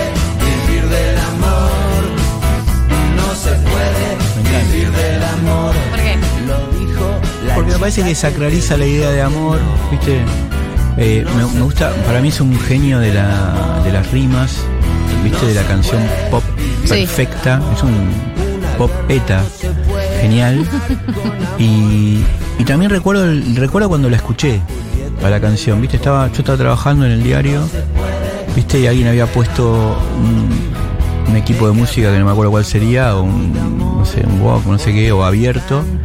Y de golpe empezó, a viste esos momentos en que, viste que hay un libro que- donde cuentan qué estaba haciendo la gente cuando escuchó por primera vez Sgt. Peppers. Porque fue tan impresionante escuchar esa música que la gente recordaba dónde lo había escuchado. Y el libro da, da cuenta de, yo estaba en una gasolinería poniéndole nafta al auto y escuché eh, un tema de ahí, ¿no? Lovely Rita. Con, con algunas muertes pasa también. También, sí, por Ah, supuesto. Te enteraste de la muerte de. Y esta canción me acuerdo de estar en el diario un día muy de, de como de molicie, de no hacer nada, que estás esperando que vengan las cosas para, ter- para terminarla, seguirte. Y de golpe sonó este tema que te estaba escuchando alguien, no me acuerdo quién, no me acuerdo de eso. Pero me acuerdo que me impactó porque dije, mira, dice todo lo contrario a.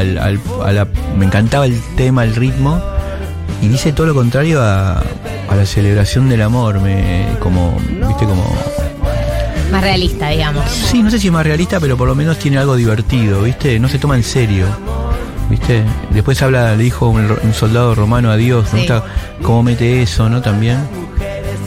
Me gusta lo que hace ahí.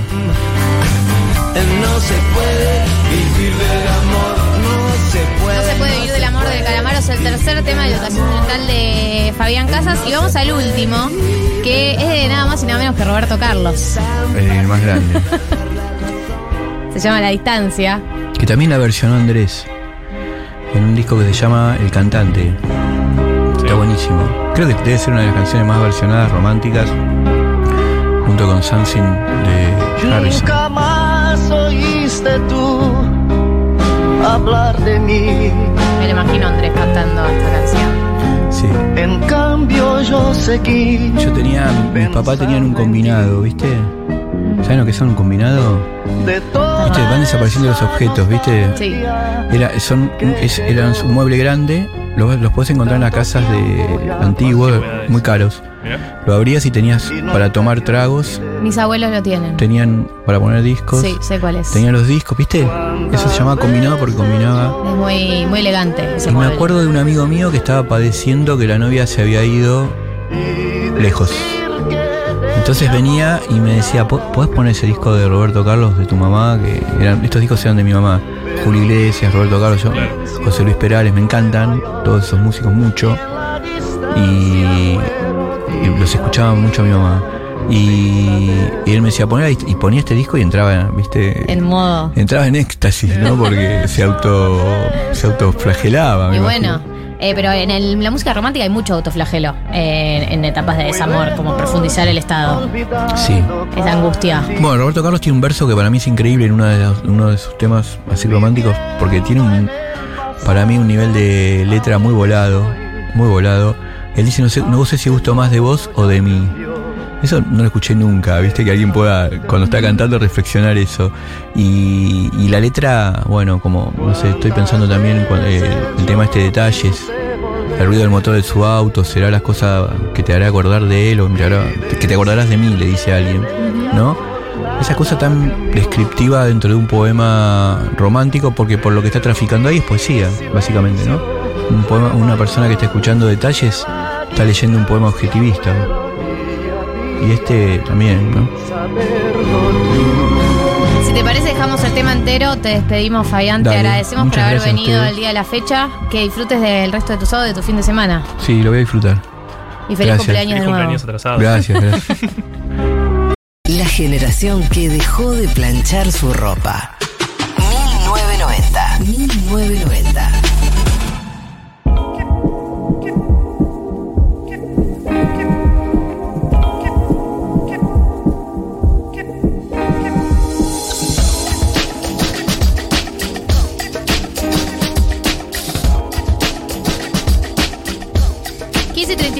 Eh, hay que seguir adelante con el programa después de la entrevista con Fabián, ¿eh? Hay que seguir como si nada. El nivel de temón, qué distancia, Sí, la verdad que es hermoso, me sorprendió muchísimo a mí también, eh, Sí. obviamente por un tema etario, ¿no? Me parece, pero tiene una capacidad para transmitir emociones, Fabián Casas, que bueno, te llega, cualquiera sea su elección. Sí, aparte, Fabián Casas, eh, Roberto Carlos, Caetano Veloso, ahí Andrés ya. Calamaro. Andrés Calamaro, ahí ya sumamos como Un, un cocktail. cóctel de sensitividad.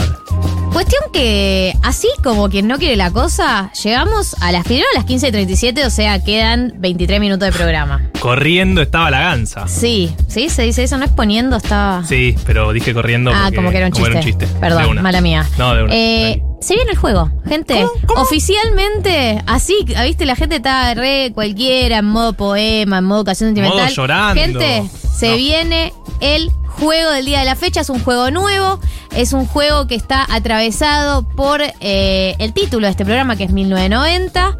Y es la metodología y la plataforma que vamos a utilizar para conocerlos. ¿Ya tenemos a alguien conectado, David? ¿Se puede proceder a conocer al primer o primera participante o primere participante? Bueno, a ver, hola.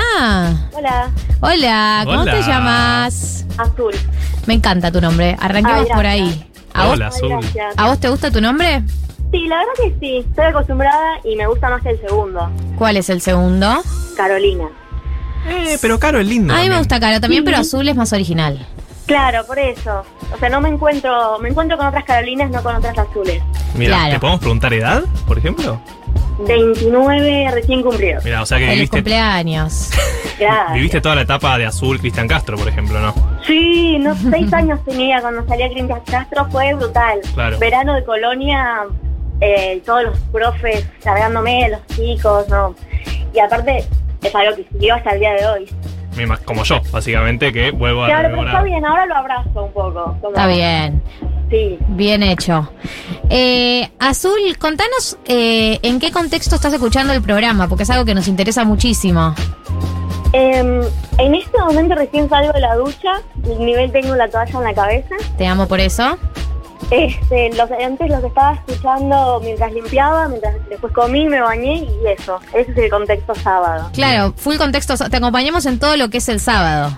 Gracias. ¿Y de Exactamente. ¿Qué haces? Dos ¿Qué hago de preguntas. ¿De ¿Qué dónde de tus sos? días? ¿Y qué haces de tus días, de tu Ah, vida? em, soy de. Vivo en Palermo Ok. y trabajo en la Universidad de Idem. Buena eh, universidad, la de Idem. Corrigiendo textos. ¿Corrigiendo textos de cualquier área? No, de materias en específico de, de cualquier área. O sea, materias que se van a brindar cuatrimestre a cuatrimestre. Los, que escriben los docentes y yo los corrijo, edito, etcétera. Claro, corre- corregís como la parte de ortografía, semántica, sintáctica, coherencia. ¿Con qué criterio se corrige?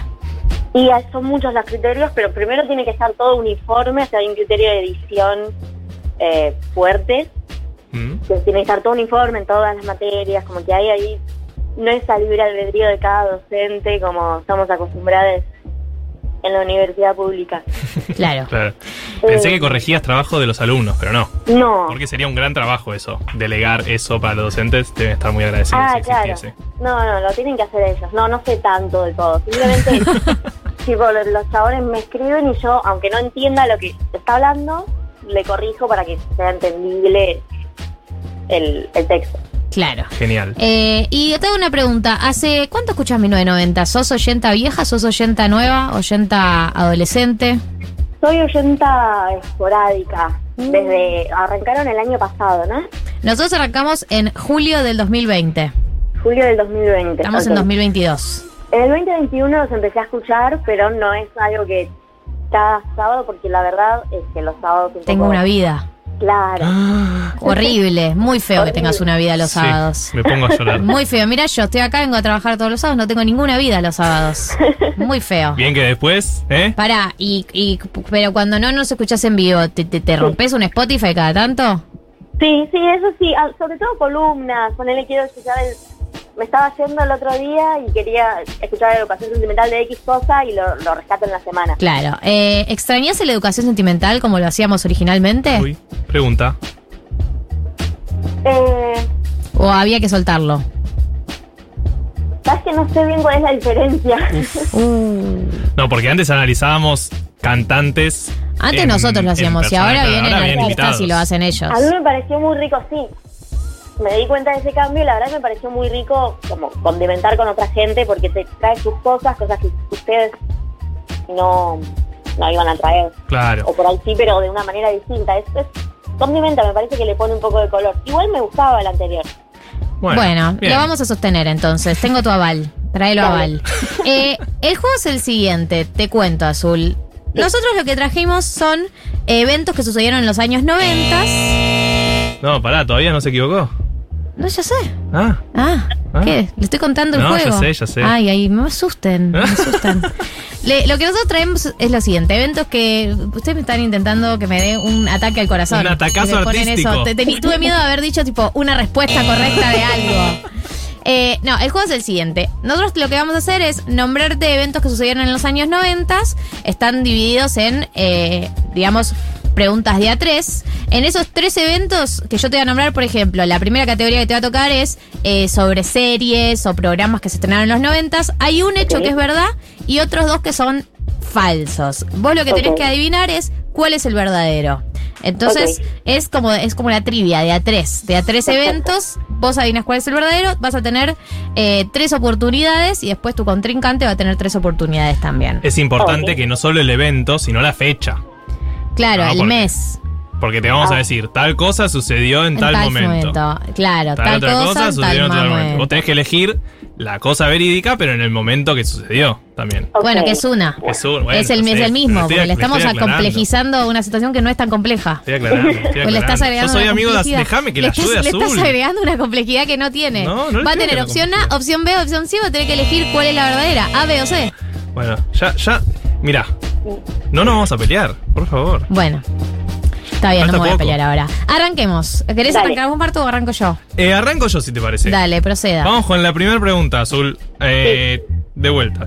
La, tres opciones. Tenés que elegir la verdadera. Primera opción. El primer episodio de Video Match se emitió el primero de marzo de 1990. Opción 2. La pelea icónica de Alberto Samid y Mauro Viale en plena TV abierta fue el 12 de julio del 99. Opción 3. Charlie García le dice a la nata en una entrevista por televisión que es un pelotudo en 1998. Eh, la de Videomatch. La Correcta. ¿Sabés que sí? ¿Sabés que sí? Está bien. Es la respuesta correcta. O sea, es tenés la respuesta un correcta. punto. Tenés un punto. Necesitamos, Azul. Era Tenés muy un difícil. punto. ¿Bajo la segunda? Segunda pregunta. Tiene que ver con inventos. ¿Cuál de estas es la verdadera? Opción A. Microsoft crea el MSN en julio del 99. Opción B. Sony presenta el primer Discman en febrero del 92. Opción C. Apple anuncia el primer iPod en diciembre del 99. Eh, me suena más la A. Bueno, bueno, bueno, pero estamos ante una historiadora. Ese ¿Qué está sí, pasando? perdón. ¿Qué tenés, Wikipedia enfrente? No, no, no. Increíble. No sé, las otras me sonaban más falleras. Más Más flasheras. flasheras, lo eran, efectivamente lo eran. Bueno, Última pregunta. Vamos a la tercera, que es internacional. Que esta es un delirio atómico. Así que si llegas a esta ya es increíble. Opción A.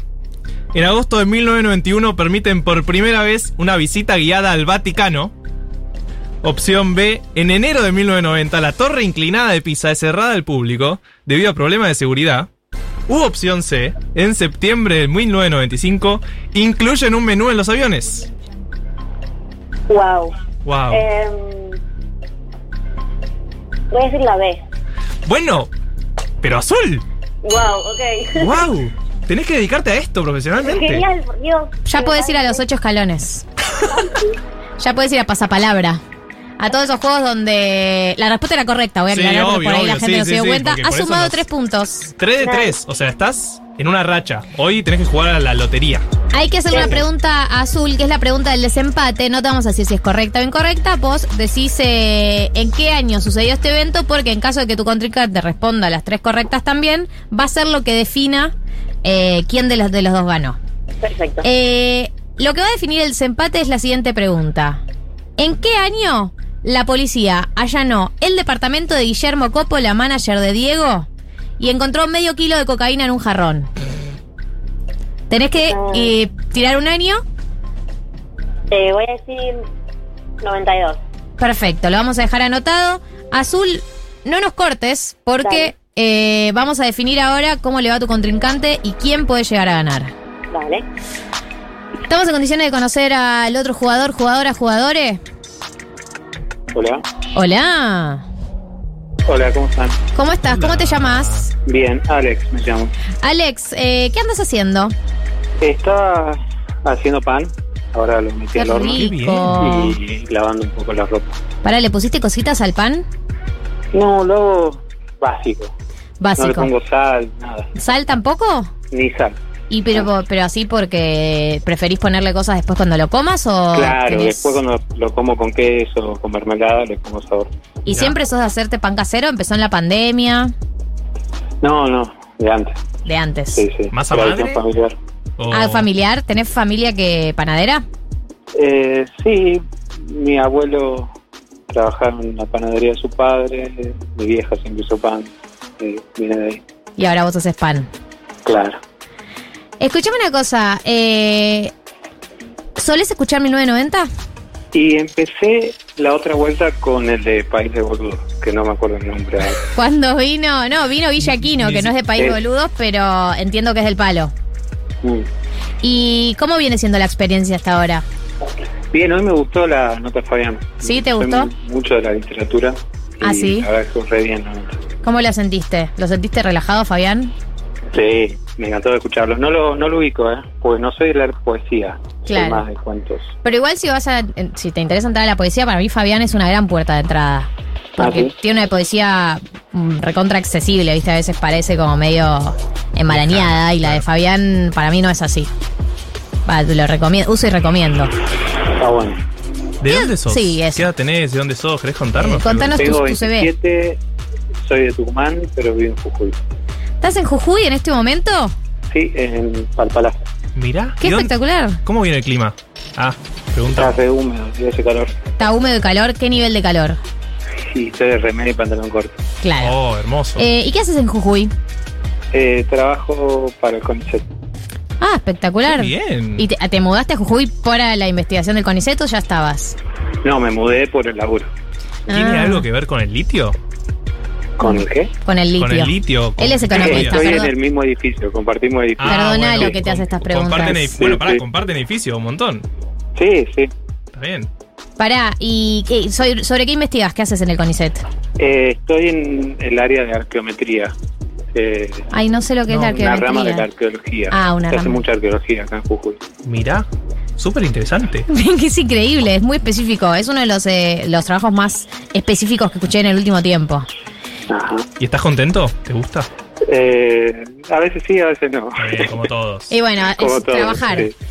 Eh, si te parece, procedemos con el juego. ¿Estás de acuerdo? Dale. Eh, sí, sé que voy a perder. No, pero pará. Es durísimo. eh. Pero pará, no, tenete fe, tenete fe. Si te parece, avanzamos eh, con la primera categoría que es preguntas sobre series. Y te doy las distintas opciones. Opción A. En julio de 1999 se estrena la película animada Buscando a Nemo. Opción B. En noviembre del 98 se estrena la serie animada Los Padrinos Mágicos. Opción C. En abril del 97 se estrena Pokémon. Eh, los padrinos mágicos. Ay, no. Ay, Veníamos que- demasiado arriba. no, no pudimos demasiado buena. No Sí. pudimos eh, ni siquiera eh, soñar con que empataras. Es como que ya. Pero igual yo No, te voy a hacer las no otras dos preguntas. Hagámoslas porque ya viniste a jugar, juguemos. Obvio. Marto, ¿querés hacer la Pregunta segunda? sobre bandas. Esta tal vez la sacás porque son bandas locales. Así que tal vez, tal vez, tal vez lo sabes. Mira lo que te digo. Opción A. Soda Stereo se separó en 1997. Opción B. Viejas Locas se separó en 1998. Opción C. Los Redondos se separaron en 1999. ¿Cuál es la correcta? Vieja loca. Viejas Locas, ¿Viste? muy bien. Bien. Vamos. Deberíamos haber empezado por ahí. Por ahí tomabas envión. Te, te matamos mentalmente, pero vamos con la tercera. ¿Te parece, vamos. Dale. La tercera pregunta tiene que ver con cumpleaños. Y cumpleaños específicos Cumpleaños de la selección. de la escaloneta. Opción A. Messi nació el 2 de septiembre del 92. Lautaro Martínez, opción B. Lautaro Martínez nació el 2 de septiembre del, no- 2 de septiembre del 92. Dios, lo que me está costando hablar hoy. opción C. El Dibu, el Dibu Martínez, nació el 2 de septiembre del 92. Y algunos de los dos Martínez, porque Messi cumple en época mundial. Bien, tenés Vale. información. Y bueno, el Dibu. Bien, Ah, correcta. Eh, no estuviste tan lejos de ganar. Escuchame una cosa. Sí. Así que yo te quiero felicitar, te quiero desear muchos éxitos en lo que sea que se vengan este fin de semana y agradecerte por participar. A vos y a Azul, que sé que está ahí en algún lado, eh, entre La nosotros. La primera ganadora. Primera ganadora, primeros participantes de este juego que solo va a crecer y solo se va a extender. Gracias Alex, gracias Azul. Este fue... Ahí está Azul. Felicitaciones, ganadora. Gracias. de nada. Gracias por participar. Si les parece, vamos con un tema y seguimos con lo que queda de 1990. Quise... Espera. Espera, espera, espera. 15.57. Ahora sí. Quedan tres minutos de programa. Pensé que tenías, habías tenido un ABC al aire. No, no tuve un ABC, sino que simplemente sabes que me gustan los números redondos, Eso sabes sé, que soy así desde el principio. Eh, y quiero agradecer a todos los que participaron del programa de hoy, a toda la gente que te mandó recomendaciones, porque hubo mucha gente que te recomendó cosas, Marto, para que llegues a tu prima lejana italiana. Tengo un montón de recomendaciones y un montón de avisos sobre esas recomendaciones. Nivel, no vayas a la reserva ecológica porque está cerrada los lunes. Gracias a las personas también. Gracias. Podríamos haberlo googleado, hay que decirlo. Lo googleé, está confirmado. no voy a ir el lunes. Claro, porque las recomendaciones que le hacen a Marto tienen que estar eh, adecuadas al día lunes. Es muy específico. Lunes, Ciudad de Buenos ¿Qué hacer Aires. con una turista Tana a la un tarde. lunes en la ciudad de Buenos Aires y alrededores? Pero no tan alrededores porque después Marto vuelve a su casa a seguir trabajando. Y porque hay que laburar, hay que Eh, sacar el país adelante. Esta que me llamó la atención es el Museo de la Carcova, que es un museo de calcos, de copias y que tiene un jardín donde se puede ranchar y no cobran entrada. Pertenece a la UNA y queda al lado de la Reserva Natural. Me gusta el paseo Puerto Madero, Río. Para, suena muy bien el Museo de la Carcova. Ya un, un museo que se llama el Museo de la Carcova. Carcova. Carcova. Tiene que andar bien. Suena nombre de ciudad europea. Y Carcova. acá Guillermo te mandó como tres recomendaciones distintas de un bar, una cervecería, otro bar al que van alemanes. Todos amigos, dice que vive una cuadra de todos estos bares y que vale la pena. Bien, me gusta porque esto te, te mandó recomendaciones eh, en plural ¿Sí? y de diverso tipo. Eso es un oyente comprometido con una causa, ¿no? Gracias, Guillermo. Eh, debes estar en San Telmo porque una de esos bares, un Terturheim, laburaba un amigo ahí. O sea que iba bastante en una época ahí, muy bueno. Así que gracias, Guillermo, por recomendarme bares. De San nada. Telmo. De nada. Vos no sos Guillermo, ¿o sí? Pero bueno, también te puedo recomendar bares. Claro, pero le dije gracias a Guillermo. Podés ir a. Antares. Re retro, ¿viste esa recomendación? ¿Se acuerdan cuando.? Temple Bar. Eh, Nunca ponían plata. Sí, sí, la cantidad de marcas que nombramos hoy, ¿no? Un saludo. Un saludo a las marcas. Somos un medio autogestivo. Eh, esto es así. Es Cárcova.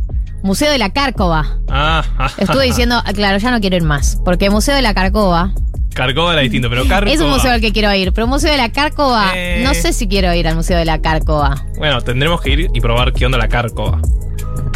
Yo ya le dije, yo quería ir al Museo de la Cárcova. Bueno, inven- inventémoslo. Ah, es un escenógrafo. Ah, encima estamos quedando súper mal. Bueno, yo- pero perdón, no, no- no conozco a los escenógrafos del mundo. Creo que no conozco ningún, Ningún escenógrafo. escenógrafo, ¿no? ¿Vos conocés algún escenógrafo? A ver. Eh, un- algún escenógrafos de. Hugo Midón debe haber aportado en alguna claro, escenografía, escenografía. de las que hizo. Roberto Moldaki seguro es escenógrafo de su show, ¿o no? ¿O tiene alguien especial que le dice que Es tiene un que poner? pintor argentino, Ernesto de la Cárcova. Ah, bueno, o sea, el nivel de pobres intelectualmente es total. A mí no me da vergüenza lo que sé, lo que no sé. La Bueno. gente sabe que no miento. Soy Bueno. como Yanila de la Torre. Un saludo a Ernesto Car- de la Carco y a su familia y a todos los que nos deben estar escuchando que, que lo quieren A mucho. toda la gente que le faltamos al respeto en estos últimos dos minutos de programa. Eh, por suerte ya está terminando, así que no nos pueden abandonar. Nosotros los abandonamos a ustedes, antes que ustedes nos abandonen a nosotros. Quiero agradecerle a David Eskenazi, a Juli Piasek, a Marto, a María de Colombia, a Fabián, A Fabián Casas, a Azul, a Alex Alex. y a toda la gente que está escuchando del otro lado. Eh, nos vemos el sábado que viene, si les parece. Nosotros por lo menos vamos a venir, no sé ustedes. Sí, sí, sí, yo vengo. Y síganos en Spotify, porque eso aporta, aporta mucho.